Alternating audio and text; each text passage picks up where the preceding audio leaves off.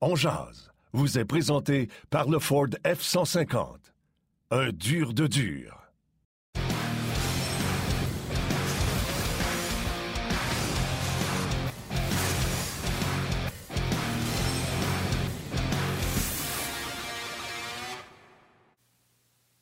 Bon midi, mesdames, messieurs. Bienvenue à cette toute nouvelle édition de On Jazz, mardi le 29 mars 2022.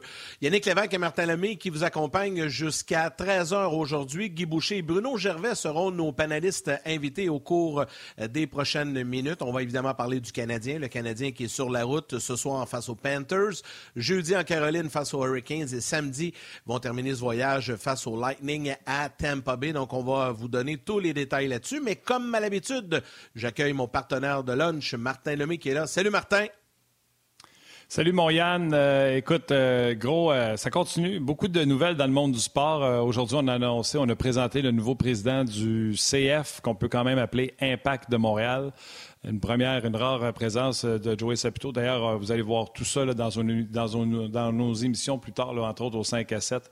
Euh, et bien sûr dans les bulletins de euh, Sport 30. Donc, j'invite à suivre ces, gens-là. Du côté du Canadien, écoute, euh, on pourrait avoir des buts de cricket puis vous dire qu'il faut croire que hier, c'était totalement congé et que les gars avaient peut-être tellement des gros coups de soleil qu'on a décidé de, encore une fois, que ce soit non seulement très optionnel, il y avait seulement, je pense, trois joueurs sur la patinoire ce matin.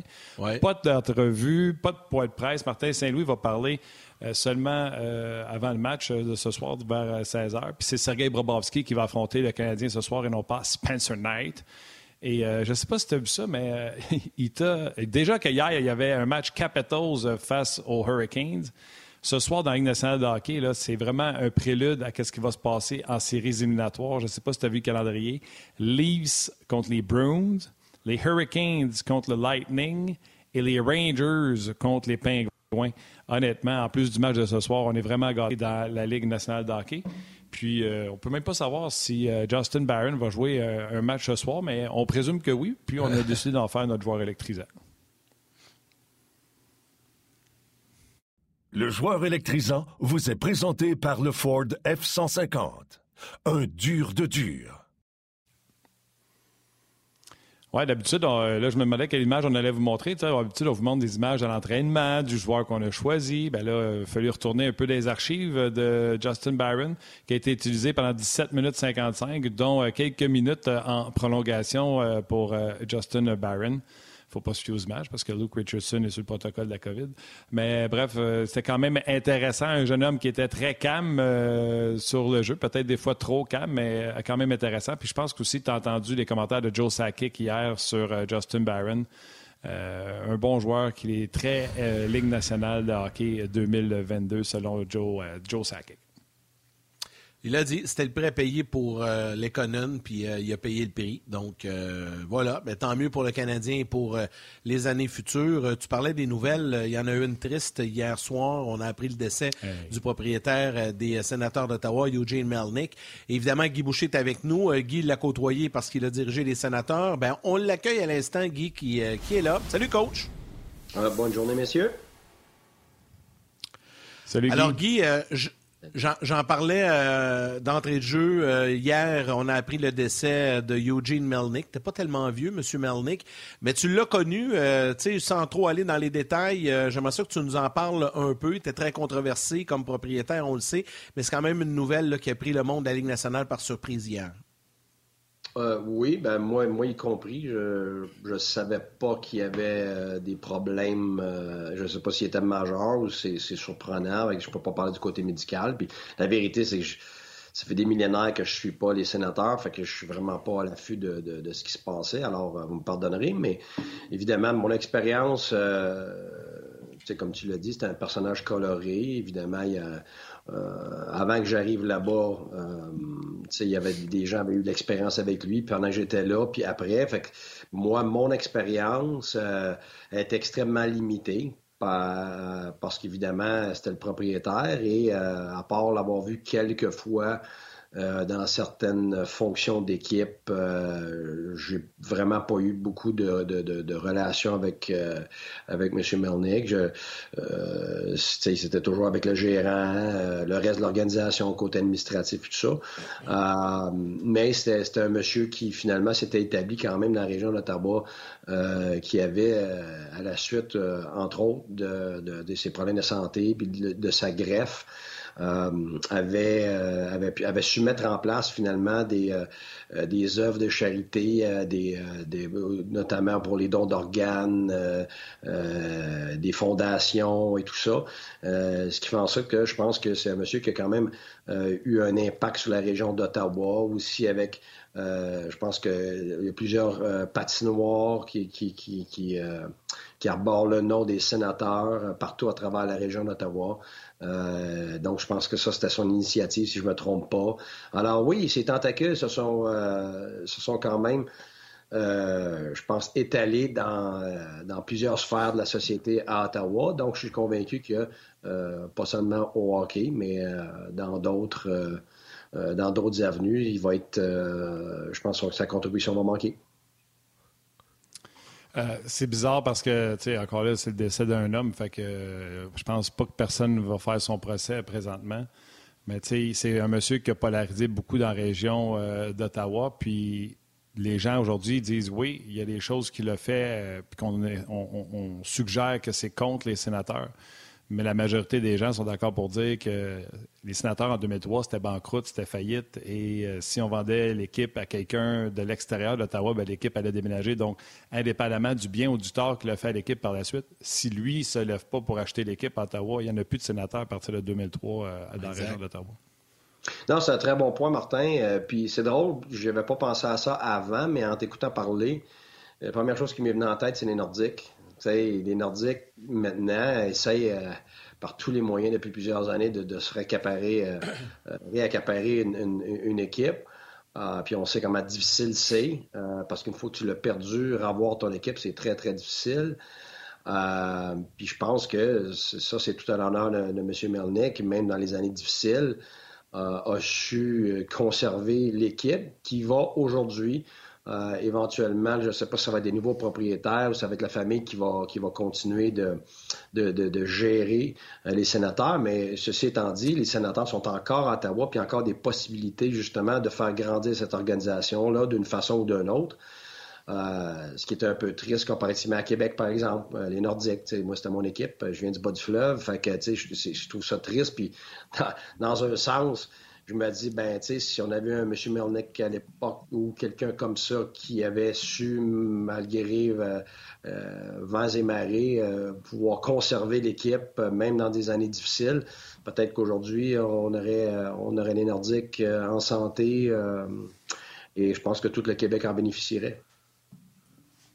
Puis, je veux juste ajouter là, ce qui a trait, puis tu connais le journaliste Bruce Garrioch qui avait une, une relation quand même avec Eugene Melnick. Selon lui, euh, M. Melnick avait dit puis que euh, l'équipe resterait dans sa famille et pour longtemps. Euh, il y a deux filles, une des deux a terminé l'université. Je pense que, je ne sais pas c'est laquelle des deux, des universités en Californie. je ne suis pas certain que c'est UCLA ou CL. Je ne suis pas certain, elle a terminé son université. Et euh, selon euh, Gary la, la, famille garderait l'équipe à, Ottawa. Il faut aussi se souvenir que c'est pas lui qui a bâti l'amphithéâtre ou ce qui est super mal placé, euh, qui était la place Carrel à, l'époque, souvenez-vous. Là, à Canada. la place Canadian Tire, comme toi, comme toi tu l'as connu, Guy. C'est pas lui qui avait bâti l'édifice là, là puis planté ça là, dans le milieu de nowhere. Fait que, selon, en tout cas, les premiers balbutiements, l'équipe resterait dans la famille de M. Melnick. Oui, bien ça, écoute, c'est sûr que j'imaginais que, que, ça allait être euh, les premiers échos. Par contre, on sait très bien que dans le monde euh, des finances, pas juste la, Ligue nationale, mais on sait très bien que les choses changent très vite. Euh, de, de, de dire mm. que ça va rester dans la famille, c'est une chose, mais les, les, gens qui, qui, qui, demeurent vivants, finalement, vont, vont être pris avec tout ce que ça implique. Est-ce qu'ils sont capables? Est-ce que...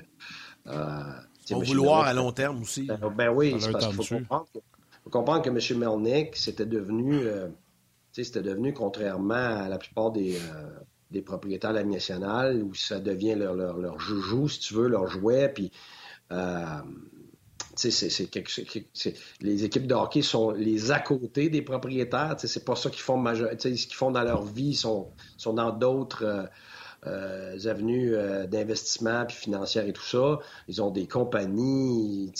Tandis que M. Melnick, lui, c'était plus le cas. À, moins, à, moins, que récemment, il s'était investi dans certaines choses. Lui, l'équipe de hockey, c'était pas mal ce qui lui restait, ce qui demeurait euh, de, tout ce qui lui appartenait. C'est parce qu'il avait, vendu ses compagnies, il était plus impliqué comme dans le temps au début de, son achat des sénateurs, dans, pense, le domaine pharmaceutique, puis les chevaux, puis ainsi de suite. Alors, je pense que c'est ce qui. Donc, c'était devenu finalement un peu son gagne-pain, si vous voulez. Alors, ça veut dire que les gens qui vont demeurer en place, vont être obligés de gérer ça de cette façon-là. Et est-ce que ces gens-là ont les reins assez solides?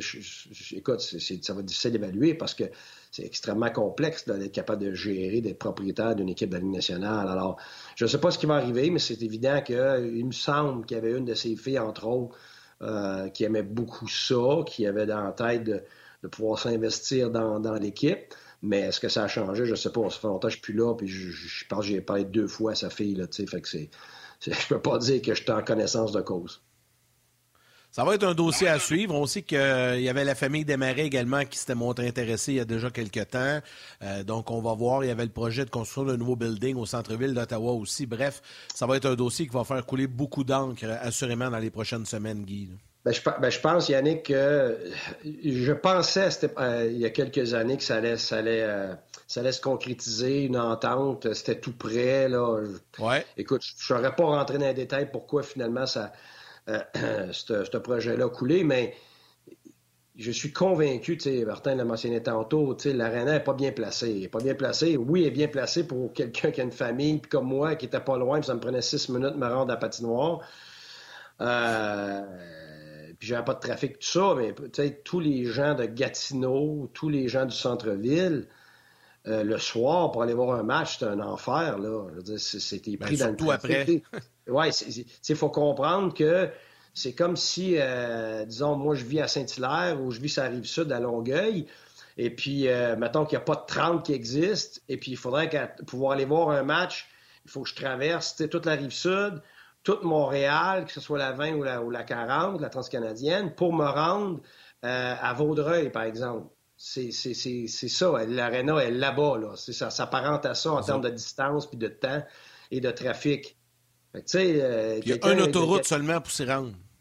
Ben, en plus, c'est ça. Fait que, tu sais, euh, pas d'autre option. On passe par la même place, aux heures du trafic, parce que c'est en plein dans le temps que les gens reviennent de, de, de travailler. Ils passent de la ville pour s'en venir vers Canada, Stedville et tout ça, dans l'ouest. Euh, alors non, c'est vraiment pas idéal. Tandis qu'un amphithéâtre en plein centre-ville, je vous garantis que ce serait non seulement génial, mais l'aréna serait remplie à craquer, ça deviendrait un happening. Et pourquoi? Parce que les gens de la ville, comme, comme la plupart des équipes dans le national, bien, les gens finiraient leur travail, accéderait après le travail. Tu vas manger, tu vas des bars, tu vas, tu vas magasiner, puis après ça, tu t'en vas voir le match. Puis après ça, ta distance est courte parce que là, tu as les gens qui restent en ville. Tu as ceux qui ont la, courte distance maintenant pour traverser le pont pour les ponts pour la Gatineau ou au Québec. Puis les, les, euh, les gens de, de, de, l'Ouest où nous, on vivait, là, où l'aréna est en ce moment, euh, qui auraient 20 minutes, 15 minutes, 30 minutes à faire pour retourner chez eux. Et, même chose pour venir en ville, à, l'inverse du trafic. Alors, ça serait, ça, là, c'est clair, clair et net. le, futur du hockey à Ottawa doit passer par là. C'est inévitable si on veut que cette franchise-là grandisse et soit capable de suivre euh, où la Ligue nationale s'en va. c'est un peu ça aussi qui a fait mal à Québec dans le temps, mais qu'aujourd'hui, je pense qu'on est capable d'évaluer qu'avec la quantité de population, avec les, business et tout ça, la part de, des loges euh, qui seraient possibles à Québec, ça serait, ça serait définitivement possible. Mais il aurait fallu euh, prévoir ça dans le temps. Moi, je pense qu'aujourd'hui, Ottawa a une superbe opportunité de euh, relancer peut-être à un moment donné ou à un autre, dépendamment de qui est propriétaire et tout ça, de relancer ce débat-là pour essayer d'avoir un amphithéâtre en, en plein centre-ville. Parce que la ville en bénéficierait, la capitale nationale en bénéficierait, le Canada au complet bénéficierait d'avoir une équipe euh, dans sa capitale, évidemment. Là, alors non, écoute, je ne sais pas ce qui va se passer, mais je suis convaincu qu'à un moment donné ou un autre, que ce soit la famille qui demeure propriétaire ou d'autres propriétaires, ça va revenir sur le tapis. C'est sûr. C'était le fun de voir les, images de cette projet-là qu'il y avait au centre-ville d'Ottawa avec euh, le nouvel amphithéâtre, la maquette. Euh, c'est sûr que le décès fait qu'on a remontré ces images-là à la télévision, mais le projet avait été euh, balayé de la main par les autorités, les autorités de la ville. Donc, ce serait intéressant de voir la suite des choses, qu'est-ce qui va se passer dans ce dossier. Ben écoute, un exemple parfait du succès de ça, c'est l'équipe de football d'Ottawa. C'est extraordinaire. Euh, écoute, l'amphithéâtre est tellement bien placé. C'est comme placé au centre d'une petite ville, finalement, où tu as un restaurant, des places magasinées, manger, être dehors et tout ça. Alors, j'imaginais seulement, si ça fonctionne pour, pour le football comme ça, aussi bien, puis c'est un happening, c'est clair que pour le hockey. Donc, finalement, ce que je veux dire, c'est que le laboratoire, l'expérience existe déjà, elle est déjà un grand succès à Ottawa. Alors, si on parle de hockey, c'est automatique pour moi. OK. Euh, Guy, euh, revenons euh, aux Canadiens. écoute, si on dit qu'ils ont joué plusieurs matchs contre des équipes éliminées, un peu moins dernièrement, ben là, ça va tout être un défi cette semaine avec la Floride, la Caroline et Tampa. Oui, absolument. Ben, premièrement, on l'a vu contre euh, la Floride l'autre fois. Le score démontrait un match serré, mais il y a eu deux périodes sur trois où vraiment euh, Floride est complètement dominante. Donc, on voyait vraiment la disparité entre euh, le calibre du Canadien et le calibre des équipes de tête. Et c'est normal, on le sait. Alors, il faut, s'attendre à ça. On l'a vu contre les Maple Leafs. Ça a été une victoire, mais il faut se dire les vraies choses. C'est 51 lancés contre 17. C'est pas mal. Dans le national, ça fait dominer plus que ça, c'est difficile. Donc, c'est normal. Le Toronto est là et ça va prendre des, prestations tout à fait phénoménales du gardien, des gardiens de but. Ça a été le cas. Ça, c'est une chose extrêmement positive pour le Canadien. Mais tu sais, je, parlais justement à un ami l'autre jour qui, me demandait ce que j'avais vu, tout ça. Ben, moi, je vois, je vois Toronto, 51 euh, à 17. La première chose qui m'est venue en tête, c'est euh, si c'était Primo dans le filet, euh, ça serait quoi le score? Et puis, si c'était l'ancien entraîneur qui était en position, ce serait quoi les échos de, cette prestation-là? On, on, voit une équipe qui n'a pas lâché en troisième, mais si on regarde l'ensemble de l'œuvre, il faut comprendre que le Canadien est où il est. Il faut faire attention aux points qu'il ramasse. Il faut faire une évaluation juste. Et c'est pour ça qu'il faut garder en tête que le Canadien n'était pas aussi mauvais qu'il l'était avant, à cause des circonstances, entre autres, mais n'est pas à la hauteur des points qu'il ramasse en ce moment. C'est, là, on a des gardiens de but qui, sont phénoménales, et ça, c'est très positif parce que ça l'aide le reste de l'équipe à respirer, puis des jeunes à pouvoir, euh, à pouvoir progresser, avoir une atmosphère positive, euh, avancer dans certaines phases de jeu collectivement. Donc, c'est bon pour le Canadien, mais il faut quand même faire attention à, nos attentes. Alors, cette semaine, on, espère avoir des bons matchs où le Canadien euh, se bat jusqu'à la fin, comme ils ont démontré. Mais il faut faire attention, il va y avoir des moments très difficiles dans ces, dans ces périodes-là. Là. C'est normal. si tu regardes la fin de semaine, sur six périodes. Le Canadien s'est fait dominer euh, quatre périodes sur six si on compte la première période euh, contre le New Jersey. Mais il y a eu du caractère dans les deux matchs à la fin, tu sais. Mais il faut, être capable d'évaluer les vraies affaires pour justement qu'on ne soit pas en train de mettre une pression étouffante sur des jeunes ou des gars qui sont, qui sont en dehors de leur chaise en ce moment. Non, mais c'est ça. On en a parlé hier euh, avec nos invités c'est le fun, les concepts de Martin Saint-Louis, mais si tu n'as pas le goaltending, si tu n'as pas les gardiens en début de match contre Toronto et contre euh, New Jersey, il n'y en a pas de match, il n'y en a pas de concept, puis le Canadien ne revient pas à 4-5-0, tu comprends? Là, ils peuvent revenir, puis c'est bravo. Là, ça, c'est une nouvelle mentalité qu'on ne sentait pas avant, ce, désir, puis cette opportunité-là de revenir. Ça, c'est bravo. Mais en début de match, si Montembeau ou euh, Allen, qui a été fumé dans les 3-4 derniers games, ne sont pas là, Canadien se fait sortir parce que c'est tout croche. Là, puis on ne veut pas cracher dans la soupe non plus, mais la vérité, c'est que c'est ça. Oui, non, je suis totalement d'accord avec toi, Martin. Puis, c'est pas d'être négatif, c'est la réalité. On l'accepte, on, comprend où le Canadien est. Puis, Martin, ce qu'il a en ce moment, euh, c'est ce qu'il aura probablement plus jamais dans sa vie comme entraîneur. C'est une opportunité que ces, euh, ces décisions n'aient pas d'impact au classement. Donc, il n'y a pas de pression. Tu peux mettre des Barron, tu, peux mettre des, des Caulfield dans des situations où euh, s'il y a des erreurs, l'impact, euh, tu, tu le vois dans la face des joueurs. Fait que, tu sais, l'opportunité, on le prend, le Canadien le prend, Martin le prend, les joueurs le prennent. Euh, tu sais, prenons cette opportunité-là parce qu'elle se représentera fort probablement pas, même l'année prochaine, même si on a une équipe qu'on dit en reconstruction. Vous savez très bien comme moi qu'après un mois et demi, deux mois, quand ça va pas bien, parce que ça va arriver, là, faut pas se leurrer. À un moment donné, les joueurs, ils sont pas capables, sur 82 matchs, de revenir, de revenir, de revenir. Tu vas en perdre des matchs comme ça, tu vas en perdre deux, trois en ligne, puis là, ça va être la fin du monde. Alors, il faut, comprendre qu'il va y avoir une lourdeur à un moment donné qui va s'installer, c'est normal. Et euh, c'est pour ça qu'en ce, moment, prenons avantage euh, de ce temps-là pour justement essayer certains individus, les mettre dans des situations euh, où ils sont capables de prendre du galon avant que la lourdeur s'installe l'année prochaine. Parce qu'au bout d'un mois, deux mois, trois mois, même si tu es en reconstruction, pour l'avoir vécu et le voir dans d'autres équipes de la nationale, que ce soit cette année ou d'autres années, on dit toujours, oh, c'est pas grave, t'es en construction, c'est pas grave, lui c'est un jeune, ou c'est pas grave, tu sais, le gars est en dehors de sa chaise. C'est pas grave jusqu'à temps que ça perdure. Puis là, peu importe si c'est en reconstruction ou non dans le national, ça devient grave parce que ce qui arrive, c'est qu'on commence à pointer tout du doigt. Ah, il y a une défaite, une défaite, une défaite. Oui, mais ah, euh, on comprend qu'on est en construction, mais comment ça se fait que ça, c'est aussi pire que ça? Comment ça se fait que ça, ça, ça, ça n'a pas de bon sens? Ça, ben oui, mais c'est ça qui arrive, c'est qu'à la longue, tu n'es pas capable de gérer la défaite continuellement, même si tu es en reconstruction, puis sans nommer de nom. Puis lien. On le voit dans la Ligue nationale en ce moment. Fait que c'est pour ça que la reconstruction, tu as un peu de temps pour euh, respirer, tu as un peu de temps où tu as la, la, sympathie du public, mais le temps est beaucoup moins long euh, qu'on pense, parce qu'à un moment donné, la défaite, elle alourdit la perception de tout le monde, de l'intérieur et de l'extérieur.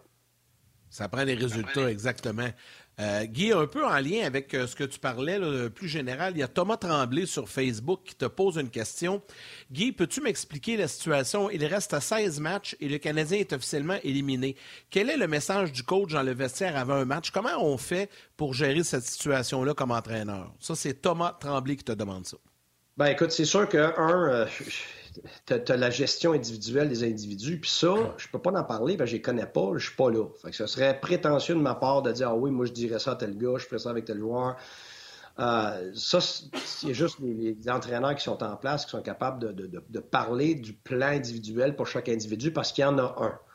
Maintenant, le plan collectif, évidemment, tu en, as un sur deux plans, dans le sens que tu as le plan collectif pour finir l'année où tu, veux, tu veux avoir un environnement positif pour, pour, tes, pour tout le monde, pas juste tes jeunes, mais tes vétérans pour continuer d'attirer des gars qui vont vouloir jouer ici, montrer que tu es dans les matchs, ça c'est extrêmement important, mais pas au dépend de, des expériences que tu as à faire d'ici la fin d'année, euh, autant avec des individus euh, qui sont plus vieux avec de l'expérience que tu sais pas si tu veux les garder ou non. Euh, ils font-ils partie de ton identité ou non? Et, aussi par rapport aux jeunes, euh, voir où ils s'en sont, ou même si tu sais où ils en sont, leur donner quelques matchs pour que ces premiers matchs-là dans le national ne soient pas au début de l'année prochaine dans des contextes où tu essaies de gagner. En ce moment, c'est clair. Moi, ce qui va être difficile, c'est que si plus tu as du jeune à faire jouer, c'est de les faire tous jouer en même temps. Ça, ça les avantage pas.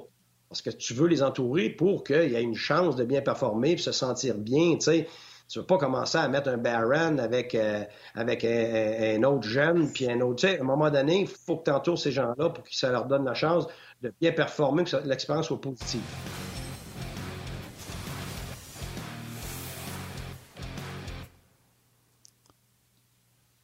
On est docile, on est docile. On a bien laissé la pause, euh, la pause passer. Mais vas-y, euh, Guy, si tu veux finir ton. Non, mais, c'est un peu ça. C'est dans le sens que euh, il faut faire attention. Tu essaies d'être dans les matchs, puis tu veux revenir dans le match une fois que tu es dedans. Mais Martin le fait très bien. Il ne fait pas, il fait pas coûte que coûte. Au contraire, on voit les joueurs qui embarquent sur la glace. Il y a des gars qui ne seraient pas là. Tu une saison que tu essaies de faire les séries, ça, je vous garantis que c'est pour ça qu'il faut faire attention de regarder ça. Ah oui, tu sais, euh, on fait jouer tel jeune, ici de ça. Je peux vous garantir que ça ne serait pas le cas si on était dans une course aux séries. Tu mettrais tes joueurs euh, qui sont le plus aptes, tu mettrais tes joueurs parce que là, il y a des vétérans qui l'accepteraient pas là, que tu aies un jeune Baron qui embarque sur la glace avant eux autres de commencer Ça, je peux vous garantir ça. Je l'ai vécu. fait que, ce qu'on vit en ce moment, c'est particulier, c'est presque unique. Euh, donc, il faut en prendre avantage, comme je disais tantôt. Alors, moi, ça fait partie de mon plan, absolument. Martin le fait admirablement. Euh, et l'organisation peut se le permettre. Je suis convaincu qu'il en discute avec le gérant, puis M. Gorton, euh, même le propriétaire. Je pense que tout le monde est sur la même page par rapport aux essais qu'il y a à faire, aux évaluations qu'il y a à faire. Euh, mais je pense qu'il faut faire aussi attention que, s'il y a des joueurs qui, d'ici la fin de l'année, sont capables de survivre, il ne faut, pas falloir les mettre sur un tableau déjà pour l'année prochaine. J'espère qu'on ne fera pas les mêmes erreurs que des, 20-25 dernières années. le premier critère du développement, c'est la patience. là, on a, une opportunité d'être patient. Alors, puis de, de, créer une culture de mérite. Alors, si tu donnes, tu n'es pas dans la culture de mérite. Tu donnes, puis tu attends de voir si ça fonctionne. Puis si ça ne fonctionne pas, tu es dans le trou, puis tu n'as personne pour les remplacer. Alors, moi, je pense que le Canadien a une position pour euh, voir quel, joueur est, où. Mais pour moi, un gars comme Barron n'est pas à la même place que Goulet. On ne peut pas aujourd'hui faire la même évaluation. Barron a déjà payé une partie de son dû dans la américaine, donc est déjà en voie de mériter beaucoup plus que Goulet. Goulet, on ne sait pas ce que ça va donner. Là. Fait que, tu sais, de, prévoir d'avance, ah, l'année prochaine, on va rentrer lui, lui, lui, wow, attends une minute, là. Si tu te retrouves avec Romanov puis trois flots, là, ben, c'est ça. C'est ça, c'est comme nager. Moi, j'appelle ça la, théorie du lifeguard. T'es un jeune bien talentueux dans le sport, mais il a de la misère à nager. Euh, lifeguard, là, il ira pas s'asseoir sur la plage pour le regarder aller. Il, va, il va être avec lui, puis juste à côté, puis ça prend quelqu'un pour l'aider tous les jours, puis euh, de, de, lui enseigner, puis d'avoir quelqu'un qui va le rassurer, puis tout ça. Avec le temps, en prenant du galon, quand les gens le méritent, puis que les gens sont capables de nager, Là, le lifeguard, il peut aller s'asseoir sur sa chaise puis intervenir un peu moins. Puis à un moment donné, tu peux te retrouver avec deux personnes qui, sont plus vieilles, qui nagent bien parce que justement, ils ne se noieront pas. Alors, c'est ça qu'il faut calculer. C'est comment ces, ces individus-là, avec du talent, du potentiel, vont être entourés pour pas, pas se noyer, mais plutôt continuer d'avancer dans leur progression. C'est sûr. Puis, tu sais, euh, il y a des gens qui, je trouve, qui jouent avec la ligne. D'ailleurs, je t'entends répondre à certains. Tu sais, il y a des gens qui euh, comprennent ce que tu dis. Il y a des gens qui euh, ne comprennent pas puis qui pensent que tu es négatif envers le Canadien. je te prête de leur répondre un par un. C'est pas une question d'être négatif. Inquiétez-vous pas. Là. on est tous conscients que le Canadien a échangé trois joueurs de la Ligue nationale. Euh, le Canadien, comme dans l'époque de Dominique Ducharme, c'était même pire à l'époque au niveau des blessés ou de la, pandémie, de voyons, de la COVID. Fait qu'on est tous conscients de ça. On est tous conscients que le Canadien euh, joue avec une équipe qui est diminuée, mais on essaye, par l'entremise d'un gars qui a coaché dans la nationale de hockey, de vous donner l'heure juste. Fait si vous ben, avez une opinion contraire, c'est le bienvenu, mais si vous êtes là pour traiter les gens de non ou de choses comme ça, je vais inviter les anciens du bloc d'Ongeaz de, rétablir l'ordre. Sinon, on, va arrêter de se parler via le chat. Si vous êtes pour traiter les invités de nom, ça ne fonctionnera pas. je vais continuer à vous répondre sur la messagerie. Mais essayez de voir, là, euh, tu quand même 32e encore, ou je ne sais pas s'il a monté 31e. Euh, fait que si on dit que Martin Saint-Louis euh, fait ce qu'il peut puis que c'est les gardiens qui le gardent là, Allez pas dire que les gens qui sont en onde sont négatifs. C'était le message que j'avais à passer. Vas-y, Guy. Oui, ben, ben, au contraire. Moi, je pense, comme j'ai dit tantôt, je suis c'est positif pour moi parce que le Canadien, pour une fois, se retrouve dans une situation où ils vont avoir assez d'effectifs jeunes de talent pour prendre les bonnes décisions. C'est le contraire, c'est pas négatif. C'est que, OK, on a une opportunité, comme Tempa avait euh, il y a plusieurs années. Sais, euh, les gens, euh, les gens, ils critiqueraient pas Steve Eiserman, mais Steve Eiserman, il n'a pas voulu les monter, moi. Les gars, quand je les avais, là, tous ces gars-là, je les avais tous, là. Ils étaient tous dans ligne américaine, ma deuxième année, puis ils montaient jamais il me, disait, toujours, garde Guy, non, il, faut qu'ils apprennent à mériter. Puis je veux, les, voir gagner dans la ligne américaine parce que c'est là que tu apprends le plus. Parce que quand tu arrives en série, c'est ce que tu apprends tes intangibles, tu apprends du leadership, tu apprends à gérer la pression. Puis après ça, on va être capable de le faire dans la ligne nationale. Puis il, y avait raison. Moi, ça me faisait mal, j'avais besoin d'aide immédiat. Mais lui avait raison. Il était en reconstruction, puis il prenait les bonnes décisions. Alors, c'est pas parce qu'il n'aimait pas ses jeunes, c'était le contraire. C'est ça que j'essaie de transmettre. Moi, les jeunes de, talent et de qualité, enfin, tu vas peut-être en avoir assez à la défense pour l'instant pour dire, à ta minute, on est peut-être capable de se bâtir à long terme quelque chose de durable. Donc, prenons pas de chance de perdre ça à court terme parce qu'on se dépêche. C'est ça, là. Le gars, là, qui est prêt, là, c'est pas compliqué, il va te forcer la main. Tu le vois tout de suite. Il va te forcer la main. Puis quand il te force la main, il va tasser quelqu'un. Mais quand tu le précipites, là, puis il se noie, là, t'es cuit après. Parce que là, là, il a redescendu, il a redescendu l'échelle jusqu'en bas, il s'est cassé la gueule. Là, là, faut que tu sois pour remonter l'échelle encore, puis il est découragé. C'est ça, là. Tandis que si tu le montes un, un, un, step à la fois, ben, il monte de la bonne façon. Alors, c'est pas négatif.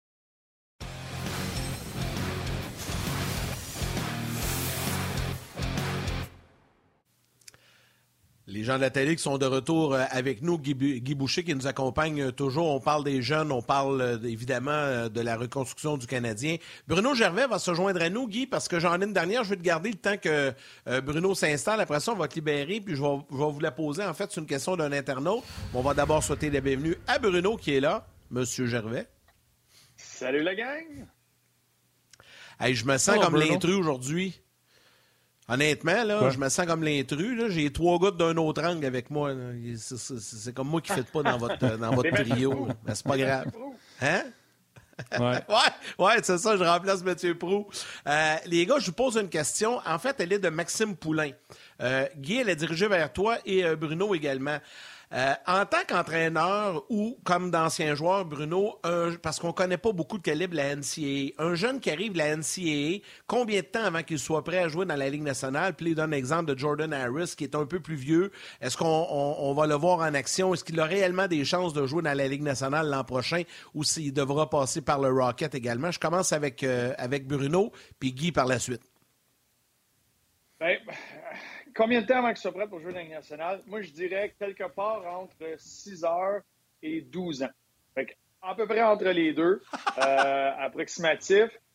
C'est cas par cas. C'est du cas par cas. Ce qui est le fun du côté euh, universitaire américain, c'est que les gars peuvent être dans l'encadrement universitaire américain jusqu'à 23, 24 ans. Avant de même penser changer d'environnement puis faire le saut au niveau euh, professionnel. Fait que cette maturité-là physique, euh, mental, ça va paraître, et c'est certain.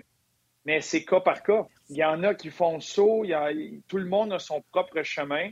Des fois, l'erreur, l'erreur là-dedans, c'est d'être pressé.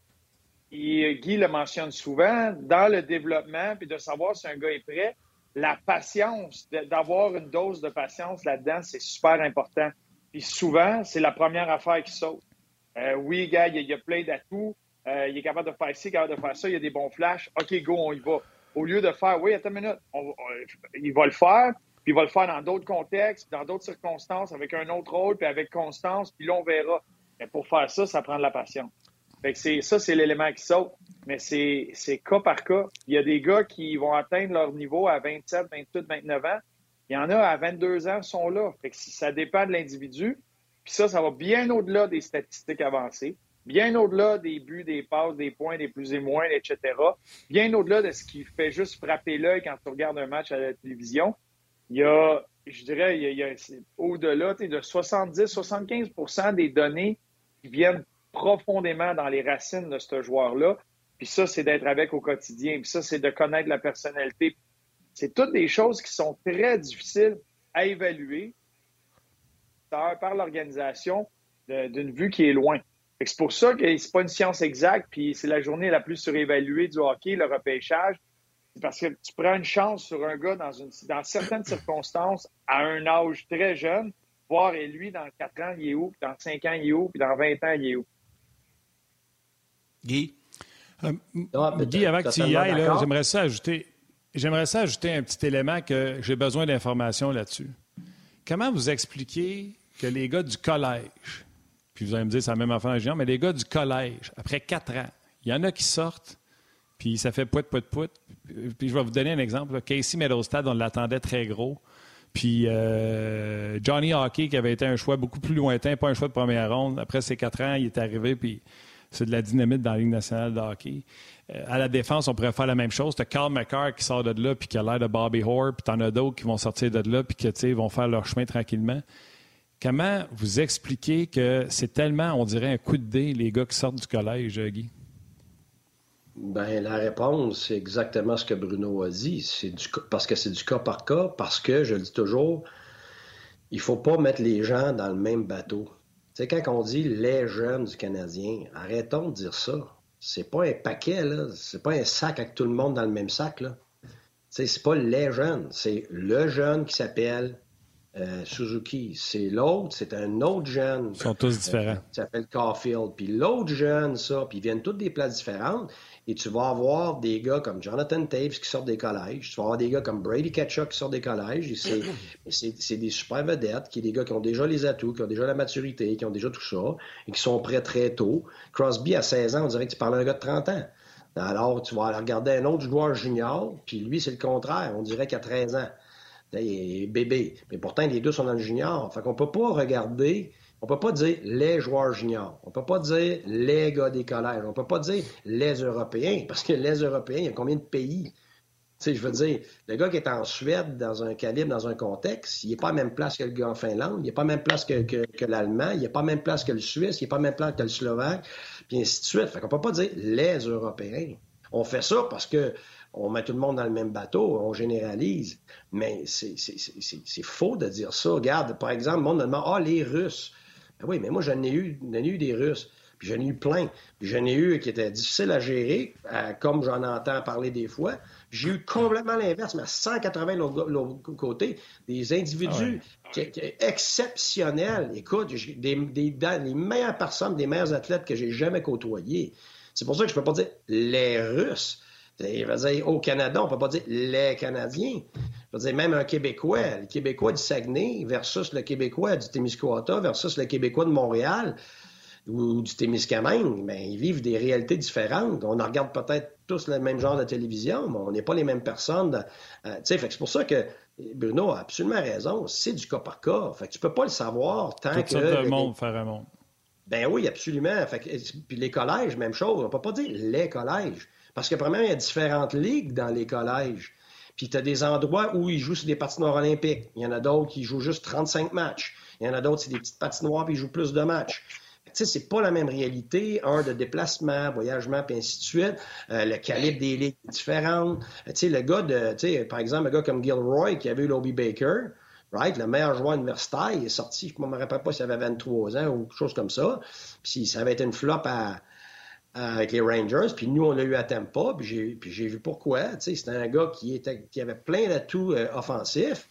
Mais c'était vraiment difficile de, de fitter dans un, dans un cadre. Puis euh, c'était plus un, attaquant qui jouait à défense. Mais c'est correct d'un collège parce que tu as 23 ans puis tu joues contre des gars de 18 ans. Mais sauf quand tu arrives contre des hommes à 23, 24, 25, 26, 30 ans, ben c'était beaucoup plus dur pour lui de, s'adapter, puis il n'a pas été capable de, faire le saut, puis de transposer ça. c'est pour ça qu'il y a, l'individu, il y a l'endroit d'où il vient, après ça, il y a les circonstances du moment où il arrive. Donc, l'équipe, as-tu de la place pour lui? Sont-tu bien entourés de vétérans? Y a-tu du leadership? Écoute, il y a tellement de choses qui font qu'ils tombent en place pour qu'un individu se développe et devienne un joueur de nationale que n'importe où en cours de route, ça peut être une flop, même si c'est au départ un très bon potentiel et une très bonne personne. OK. Euh, écoute, euh, vas-y, Bru. Je ne prendrai pas grand temps parce que je vais utiliser mon histoire personnelle pour te donner un, exemple. Quand on parle de contexte ou d'environnement ou de ce qui se passe autour de toi, des fois, il y a des gars qui sont placés dans des situations pour connaître du succès. quand tu le sors de cette situation-là, comment il va s'ajuster, comment il va s'adapter, ça fait partie de ça.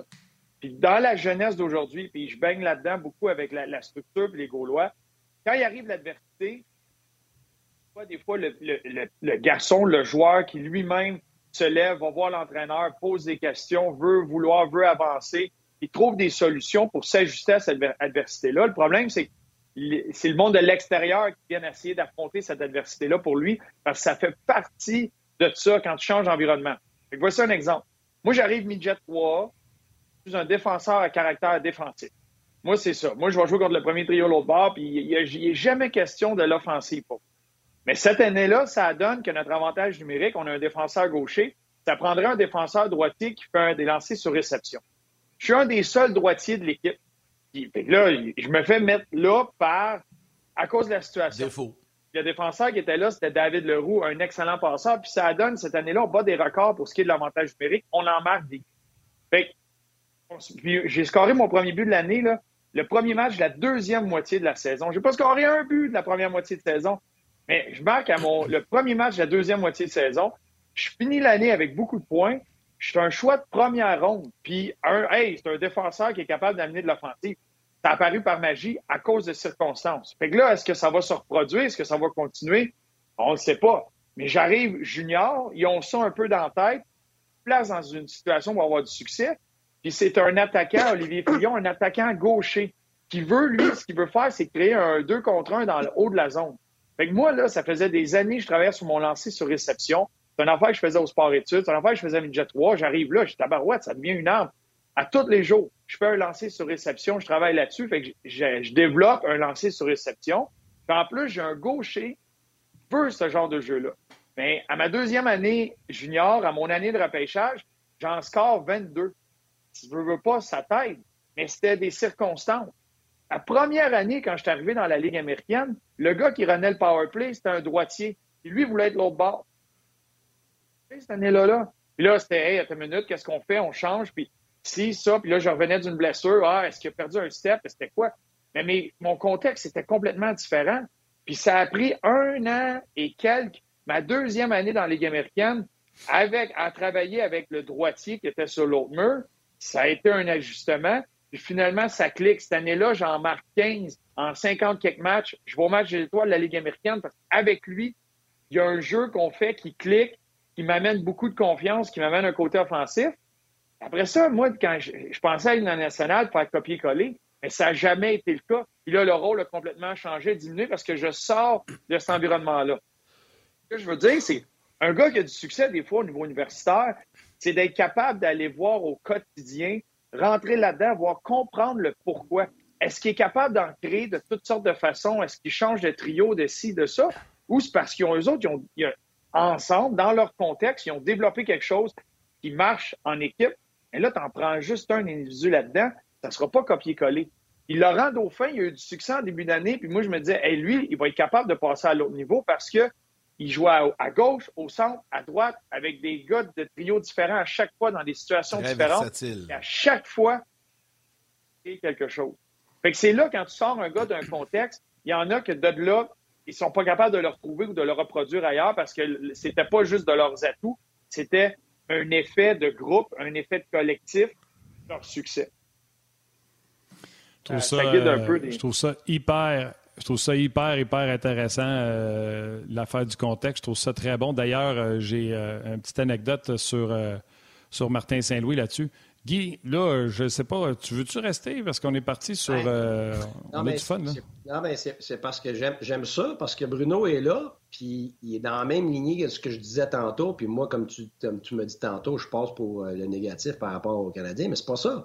C'est encore bien mieux expliqué par Bruno. C'est exactement ça que j'essaie de dire c'est que c'est pas une question de s'emballer ou de s'écraser par rapport aux possibilités du Canadien. Au contraire, c'est de voir qu'il y a plusieurs possibilités, mais que les circonstances vont jouer là-dedans. Puis tu essaies de gérer ces circonstances-là pour le bien du Canadien le bien des joueurs. Fait tu sais, Caulfield, par exemple, c'est un exemple parfait. Dans le contexte avant, Martin Saint-Louis, où on avait, les gardiens de but avaient la difficulté, où c'était une atmosphère lourde, c'était pas un bon environnement pour lui. Et si ça avait perduré, moi, j'étais convaincu que c'était mieux de le mettre dans un environnement positif de la américaine. Maintenant, les circonstances ont changé. Donc, avec des circonstances qui ont changé, pour lui, ça l'a aidé. Maintenant, ça devient une expérience positive pour lui. Sauf que, un gars comme Paling, par exemple, ça a été le contraire. Il n'a pas, pris, pas pris de coche à, un certain moment donné. Puis là, ça devenait une expérience. Ça au début. Ben, c'est ça. Au début, ça allait super bien, lui. Fait que là, c'est pour ça que c'est du cas par cas. Fait que c'est pas une question de cracher sur Payling ou de cracher sur Coffee. C'est pas ça. C'est d'être capable d'évaluer l'individu dans ses circonstances, puis de voir qu'est-ce qui est mieux pour lui, puis après ça, de regarder aussi qu'est-ce qui est mieux pour le Canadien. Fait que là, en ce moment, comme je répète, c'est une superbe opportunité pour le Canadien parce qu'ils n'ont pas de pression d'ici la fin de l'année pour essayer des choses. Mais il faut juste faire attention de s'énerver, puis de créer des attentes. Laissons le Canadien prendre les bonnes décisions pour que tout le monde se développe à un rythme qui va faire en sorte que le Canadien, comme le gérant Kent Hughes a dit, on veut développer une équipe qui devient, qui, qui, euh, qui va aspirer à tous les ans. Mais si tu veux ça, tu peux pas te dépêcher trop vite puis précipiter ça puis arracher ta fleur à la place de l'arroser. Laisse-la pousser. C'est ça que je dis. Donc, c'est pas négatif. C'est qu'on a des belles opportunités. Sans savoir, mais tu sais, avec, sans savoir, mais avec la déduction qu'on peut faire de ce qui se passe, exemple, Rem Petlik, euh, puis plus récemment, Dvorak. Tu sais, Dvorak arrive au jeu, puis, euh, bing, tout d'un coup, il arrive sur le premier avantage numérique, stationné devant le filet. Et jamais Dominique Duchamp l'a utilisé ça, ou très rarement. Puis moi, je le sais que Dvorak jouait euh, devant le filet ou même bumper avec les Coyotes. Puis c'est là qu'il a ramassé beaucoup de buts. Là, Montréal, on disait qu'il ne produisait pas. Moi, j'ai l'impression, quand je vois qu'est-ce qu'il a fait avec Rem Pitlick, qu'est-ce qu'il a fait avec euh, Dvorak, c'est que Martin Saint-Louis, quand il dit, moi, là, je veux pas savoir qu'est-ce qu'ils ont fait cette année puis comment ça a mal été, j'ai l'impression que ces conversations-là, qu'est-ce que tu aimes, ça glace? Qu'est-ce que tu aimes faire? Puis, sais, quand il dit, donne-moi-en, puis je vais te donner, on va se rencontrer à mi-chemin. Puis là, je vois les succès de Dvorak, puis je vois comment Martin Saint-Louis parle de lui. Je pense que ce que Bruno Gervais vient de nous expliquer colle exactement à la situation de Dvorak. Dvorak a pu dire à Martin Saint-Louis, moi, quand j'avais du succès, j'étais là. Et là, on le remet dans cette situation, dans ce contexte-là, comme Bruno l'a expliqué. Bruno serait arrivé comme défenseur et a dit Écoute, je ne suis pas un super défenseur offensif, mais j'ai eu du succès quand j'étais sur mon one-timer en avantage numérique. Puis j'ai joué avec deux gars qui me mettaient sur le tee. Il ne va pas le faire. Euh, j'allais dire le faire chier, mais je ne trouve pas d'autre mot, pour le mettre sur son bord puis dire ben, arrange-toi avec ça. Il essaye de le mettre dans la situation où ce que lui est confortable. Nick Suzuki, là, il était rendu euh, du côté où ce que euh, Caulfield est à un moment donné, l'avantage numérique ne marche pas, puis Suzuki exprime le fait que moi, j'ai du succès quand je joue de l'autre côté, puis que je peux rentrer. Alors, on l'a remis. Je trouve qu'il y a ça, cette histoire-là de contexte qu'on voit avec Martin Saint-Louis qui fait, puis avec l'histoire que Bruno a dit, on peut faire des, liens avec ce qui se passe avec le Canadien Montréal. Bruno, je ne sais pas si tu achètes ma théorie. Là. 100% ben, c'est ça, c'est le contexte. Il y a des gars qui trouvent des façons sur la patinoire d'avoir du succès. Euh, C'était dans l'élite de l'élite.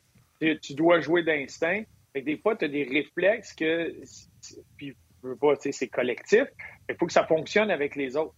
C'est là que ça devient important. Tu as, le petit pourcentage de joueurs que c'est l'élite de l'élite, de peu importe quoi, ils font juste prendre le contrôle puis, euh, du jeu, puis ils s'arrangent que tout le monde au deux soit meilleur. Sinon, il faut que ça marche ensemble, mettre tout le monde dans leur force, tout le monde dans une situation où ils vont être confortables. Et là, ils vont être capables de, euh, de t'aider puis de réagir d'instinct que des mettre un peu des, des menottés à un endroit que oui, je devrais produire, mais tu es plus ou moins à l'aise là. Aussi niaiseux des fois que l'angle où tu vas recevoir la rondelle, tu aimes avoir un tir sur réception, mais il y a des angles que c'est plus facile pour toi que d'autres. Fait que tout le monde est unique. là, on s'en vient très pointillé, puis il faut que le gars, le joueur soit capable de s'ajuster puis d'en faire autrement. Mais si tu es capable de le diriger vers un endroit où il a connu le succès, où il est à l'aise, où il y a, une lecture de jeu euh, qui est très bonne, puis après ça, ça, tu ajoutes l'élément des gars qui sont autour, s'ils sont sur la même page, à réagir à différentes situations. Ça, ça se travaille avec le temps. Et des fois, d'instinct, ça peut cliquer tout de suite parce que tu as deux gars qui voient les situations autour d'eux de la même façon et qui vont être sur la même page. tout ça est un, contexte que c'est de l'incontrôlable, c'est impossible. Il n'y a aucun site qui donne les statistiques de tout ça, mais que l'entraîneur peut avoir comme information, de l'essayer et de voir si ça peut fonctionner dans la situation du Canadien. Est-ce que, est-ce que je peux euh, ici? Puis juste parce que je vous écoute, puis vous avez totalement raison, c'est le but de tout entraîneur de faire ça, et tous les entraîneurs le font, sans exception. La, seule affaire, c'est juste, je vais vous mettre dans le bain d'un entraîneur. OK? C'est que dans ton contexte d'équipe, ça, ça, fonctionne jamais parfaitement dans le sens que, OK, lui est bon à telle place, je vais le mettre là, lui est bon à telle place, je vais le mettre là. Mm. Toi, tu n'aimes pas ça, tu vas pas faire ci, tu vas pas faire ça. Tu l'as toujours, cette information-là, tu la prends toujours, tu l'as toujours. Mm. Le problème, c'est que les rôles sont. à la même place. C'est que les, les, individus ont les mêmes défauts, euh, ou les mêmes qualités. Fait que là, tu fais quoi? Je vais vous donner un exemple. Martin Saint-Louis, puis c'est drôle parce que là, on, a Martin Saint-Louis et le Cavalier ensemble, des grands bodés qui ont joué ensemble, avec deux personnes que je respecte, mais les deux, ils ont eu du succès sur l'avantage numérique du même bord. Fait que le Cavalier, lui, c'était avec son lancer, son, son lancer sur réception, puis c'est, on s'est lancé des poignets, tout ça, à, à droite, sur son bon côté. Mais Martin Saint-Louis, il est où qu'il aime être? exactement à la même place. Fait que là, tu fais quoi comme entraîneur? Et c'est ça qui se passe constamment. C'est que là. Qu'est-ce que tu fait? Ben oui, puis c'est toujours ça. Ouais, c'est ça, j'allais dire. Qu'est-ce que tu fait? Qu'est-ce que tu fait? Ben, euh, écoute, il y a des fois, je faisais des permutations puis des, des, des, jeux en bas de zone pour que Martin aille. Lui, Martin fidait tout le monde. Fait que là, lui, il s'organisait. Fait qu'à un moment donné, on avait Vincent dans, dans, le bumper, Vincent devant le filet, Vincent sur le low play, puis à un moment donné, oups, on faisait une permutation où Martin pouvait se retrouver en bas, donc faisait des jeux pareils, des low play, euh, puis même des permutations, on en faisait avec le défenseur en haut. Alors, ce que je faisais, c'est que je donnais la chance aux deux de se retrouver dans leur force à des moments différents. Donc, parce que, tu sais, à un moment donné, le, cavalier devant le net, là, il en avait son casque, là, puis il a raison, là. Lui aimait ça shooter des rondelles. Sauf que Martin, il a voulu la rondelle. fait que lui, il voulait jouer avec, il voulait filer Stamkos, il voulait filer le défenseur. Fait que la, la, complexité de la job d'entraîneur, c'est ça. C'est pour ça qu'à la longue, tu finis par avoir des gars qui sont mécontents. C'est pas parce que toi, tu vas pas leur donner ce qu'ils, ont comme atout. C'est parce que tu te retrouves avec des gars avec les mêmes atouts, puis c'est, mettons, deux kingpins. Euh, tu sais, je vais pas nommer de nom, mais j'ai eu des joueurs qui, sur un, sur un premier avantage numérique, oublie ça, là. Ils, voulaient juste même pas être sur le même avantage numérique. La chicane poignée dans l'entraînement. Fait que, tu sais, là, tu fais quoi avec ça? Même affaire, j'ai des joueurs, par, exemple, euh, qui, méritaient les deux d'être sa première ligne, ils n'étaient pas, pas à te sentir. Fait que là, j'étais pogné avec un qui me disait je veux rien savoir de lui, l'autre qui me disait je veux rien savoir de lui. Ouais, mais les deux, vous êtes bons ensemble, c'est pas grave, on va pas jouer ensemble.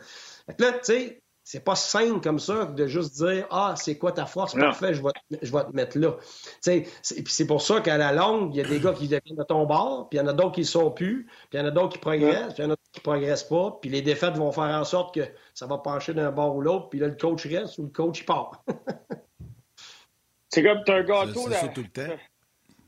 Tu as 20 petits-enfants, tu as 5 morceaux de gâteau. Essaye de régler ça pour qu'il n'y ait pas de chicane. Bonne chance. T'achètes des petits gâteaux vachons dans une boîte. C'est ça. tu donnes des VOS à tout le monde. Ah, euh. Hey, les gars, on parle-tu un peu des Panthers? Euh, ce soir, le Canadien affronte les Panthers? Puis Bruno, tu voulais nous amener un peu sur euh, le portrait des séries dans l'Est. J'ai envie de vous entendre là-dessus. Mais en commençant avec, avec les Panthers, toute une machine de hockey. Machine de hockey, 9-2-1, je pense, dans, leur dernier match. C'est une équipe qui est capable de, gagner en, marquant des buts. C'est une équipe qui est capable de s'imposer physiquement. là, présentement, ils sont en train de rider Spencer Knight. C'est Spencer Knight qui est devant le filet la grande majorité du temps. Euh, c'est une grosse perte. Là, ça va être Bob à soir. Ah, ben, tu vois, là, est un gardien 1A, 1B. Mais euh, la grosse perte de Ekblad, euh, tu vois, il y a Lundell qui ne joue pas depuis un bout. C'est une équipe qui a beaucoup de profondeur. Puis là, on voit, on a été chercher Giroud, qui, est encore à, régler. comment placer ça? Comment arranger le tout? On l'a vu, l'avantage numérique, justement, contre le Canadien, un match à Giroud, cinq attaquants, quand tu mets Barkov. Il y a eu des bons flashs parce que des talents, il y a du talent peu là. Il y a vu, il y a eu un manque de cohésion. les gars, tu vois, ils hésitaient, ils forçaient des jeux. C'est normal. Ça va faire partie de, l'apprentissage. Mais c'est une équipe qui s'est armée, qui s'est préparée à, foncer en série. Et là, bien, va venir le test pour eux aussi de passer à l'étape d'accomplir ça, de gagner en série Et il va tout le temps avoir ce point d'interrogation-là, malgré la saison phénoménale de Huberdo, la saison phénoménale de Barkov, qu'ils font présentement ça va être est-ce que tu es capable d'amener ça, ce succès-là, en série? Quand ça va compter, quand une équipe va être capable de s'installer devant toi et s'ajuster, euh, c'est ça qui va rester à voir. Tellement aimé cette série-là, moi, l'an passé, Lightning contre les Panthers euh, de la Floride. Euh, donc, y a une première ronde, exemple, un contre Wildcard, qui pourrait être les Leafs de Toronto, ça leur donnerait un break sans Ekblad pour arriver au deuxième tour avec Ekblad parce qu'on dit que euh, Ekblad pourrait être prêt à revenir au jeu pendant la première ronde. Fait que j'ai bien hâte de voir, mais c'est quoi? Je commence à trouver ça un peu chaotique ce qu'on fait avec les gardiens de but. Je trouve que dans les 16 derniers matchs, tu vas arriver avec plus de rythme. Salut à nos mères. Bye, man. On continue sur le web. Bye, man. tu sais, euh, puis Guy, là, tu vas le dire, là, quand tu es coach, là, euh, tu veux miser sur un gars qui t'identifie comme ton numéro un à 15 matchs de la fin de la saison, tu ne veux pas commencer là à jouer au yo-yo entre les deux. Non, tu as, d'accord, Martin. Euh, tu sais, comme entraîneur, moi, personnellement, je me sentais toujours mal pour quelqu'un qui joue pas. Que ce soit un défenseur, un, attaquant, un gardien de but. Moi, si tu me demandes ce que je trouve le plus dur quand je coachais, que ce soit n'importe quel calibre, c'était pas la pression. Moi, amène-moi là le septième match, amène-moi là la médaille d'or. Moi, je carbure à ça. Euh, ce qui, ce qui, qui, me, qui tuait, là, puis qui, m'empêchait de dormir le soir, c'est que j'avais une décision à prendre sur qui allait jouer le lendemain et qui allait pas jouer. Et puis que j'avais des individus. Parce que tu sais, tu travailles avec les individus, là, tu veux, tu veux les voir avancer, mais à un moment donné, tu as, X nombre de joueurs que tu peux mettre sur la glace. Fait que là, tu as des rôles. Fait que là, tu es pris, mais tu sais, quand tu as des affinités avec quelqu'un, tu es obligé de dire, garde, c'est toi qui c'est toi qui joues pas en soir. Moi, moi, personnellement, ça me tuait raide. J'en dormais pas le soir. Euh, ben, attends. C'était la chose que je trouvais le plus difficile à coacher.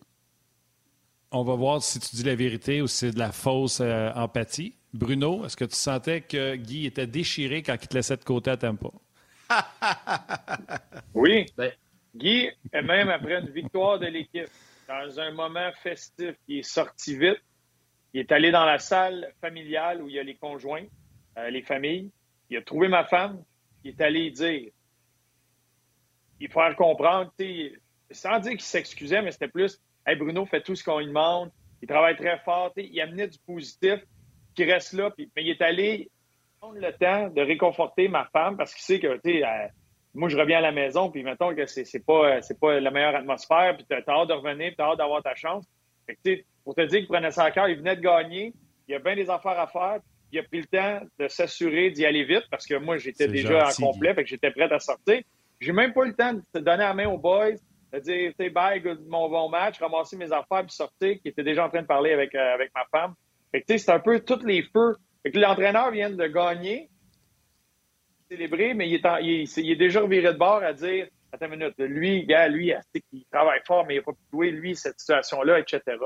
Fait tu sais, ça, ça, démontre pour le côté empathique, la, le, fait qu'il comprenait ce côté-là. Ça, c'est génial, puis ça, tu gagnes un grand respect. Moi, j'avais un grand respect, puis après ça, quand tu reviens le lendemain, tu es là de bonne heure, plutôt que les gars qui ont joué la veille. T'es motivé motivé. Tu es motivé, fait ça, c'est important. Moi, la seule affaire que je te poserais, Guy, c'est pourquoi des fois tu attendais après le warm-up? On le dit. la, vérité, c'est parce qu'on avait des fois des choix d'individus, puis on n'était pas d'accord dans le staff, puis des fois, c'était même pas le staff. Des fois, c'était plus haut que nous autres. C'est qu'on pouvait se faire dire, puis ça, on peut jamais le dire aux joueurs, puis ça, c'est extrêmement difficile parce que tu peux pas être franc avec le joueur, puis ça, ça m'écœurait c'est qu'on pouvait me demander, garde Guy, tel gars, là, j'essaye de le passer à un autre club. Tu peux-tu le rentrer dans l'alignement? Je dis, oui, mais là, je suis en train de travailler avec l'autre gars. C'est l'autre gars qui le mérite. Et ça, ça, ça marche pas pantoute, là, avec ma culture de mérite, là. Fait que je dis quoi, moi, à l'autre que je sors, mais que je veux pas sortir? Euh, ta minute. Fait que là, là t'es pogné parce que là, tu veux pas mettre ton gérant en dessous du boss. Puis tu veux prendre le bord de ton gars avec qui tu es en train de travailler, qui va rester avec toi, mais là, tu comme pas le choix de le sortir. Mais là, tu peux pas le dire au gars, là. Fait que ça, le coach est souvent poigné entre l'arbre et l'écorce de cette façon-là pour différentes raisons. Euh, puis à d'autres moments donnés, euh, c'est parce que tu... qu'on connaît pas. Hein? Ben non, c'est ça. Puis ça, puis écoute, ça là, ça c'est le partie de la game là que je non seulement je m'ennuie pas, mais c'est la partie de la game qui m'écœurait totalement. Tu sais, quand je vous dis dans le national du contrôle comme coach, 60% de ce qui se passe, puis l'autre 40 tu le contrôles pas là, ça, c'en est un exemple parfait de ça. Puis moi, moi je m'ennuie pas, mais pas du tout de ça. Est-ce que je m'ennuie des joueurs? Oui. D'avoir à gérer individuellement? Oui. D'avoir mobilisé des gens? Absolument. Mais, mais tout le big picture de la Ligue nationale, toute la, il y en a qui disent la politique, j'aime pas ça dire ça, mais tout ça, là, je m'ennuie pas de ça, mais pas du tout. Puis plus tu montes de calibre, plus tu en as de ça. Fait que quand, quand tu es capable d'être humain, comme, comme ça, c'est un exemple avec Bruno, j'en ai plein d'autres exemples avec des individus. J'ai même pleuré avec des, avec des joueurs. Moi, il y a des joueurs qui se sont fait échanger. Là. Là, vous dire, Dominic Moore, c'en est un. Là. Moi, j'avais une superbe relation avec Dominic Moore. Je voulais pas qu'il soit échangé. C'est pas moi qui voulais qu'il soit échangé. Là. Puis écoute, euh, il était en train de se déshabiller après la, le warm-up, on l'a obligé de sortir. Puis Écoute, j'avais l'arme aux yeux parce que je l'appréciais. C'était un gars qui allait à la guerre pour moi. C'était un gars qui me baquait continuellement. Écoute, la vérité, c'est que je me suis pogné avec mon gérant là-dessus. Là. Je voulais rien savoir qu'il s'en aille. Là. Mais ça, ça arrive à tous les coachs, ces affaires-là. Là.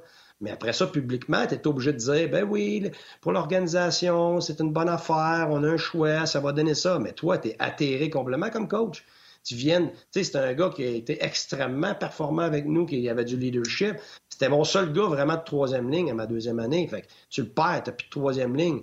Tu sais, puis, puis, personnellement, en plus, son épouse avait été malade, puis elle est décédée. Fait tu sais, c'est des liens, ça, là. là. Fait que c'est tough. Les dessous, les dessous du hockey, hein, des, des, des choses qu'on n'entend pas nécessairement. Vas-y, Martin.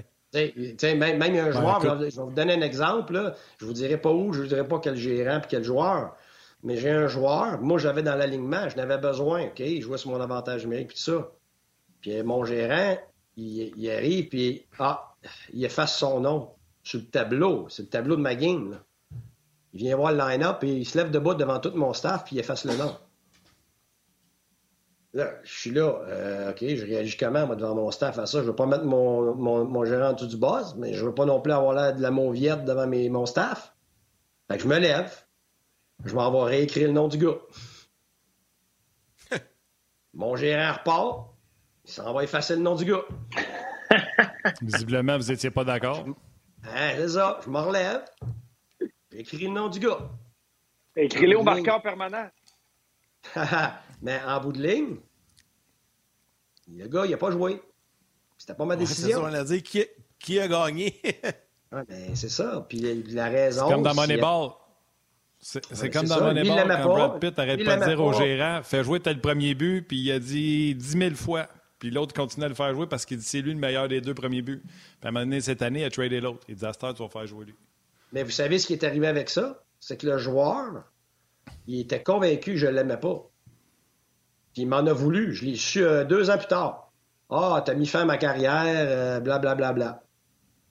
Et toi, t'étais là. Ça réglé, Bruno? Attends une minute, là. non, mais tu sais, t'es là, tu regardes ça, c'est attends une minute. J'ai été à guerre pour lui, à porte fermée, j'ai tout fait. C'est même moi qui avait, qui avait fait en sorte qu'il était, était, rentré dans notre équipe parce qu'on avait réussi à l'avoir, à le signer tout ça. Puis après ça, le joueur, il t'en veut parce que t'as pas été de son bord, alors que c'était complètement l'inverse. Mais ça. Arrête de donner des indices, on va le savoir que c'est Tom Payette. Ben, voyons donc. C'est pas, pas Tom Payette, là. Puis je ne même pas dit dans quelle ligue. je ne pas dit dans quelle ligue. c'est juste pour vous donner des exemples de comment complexe que c'est. Fait que. ça. OK. Guy, avant que je te laisse, question d'un auditeur, question fondamentale. Dominique Paladini. Martin, pourrais-tu demander à Guy s'il a toujours son sapin de Noël?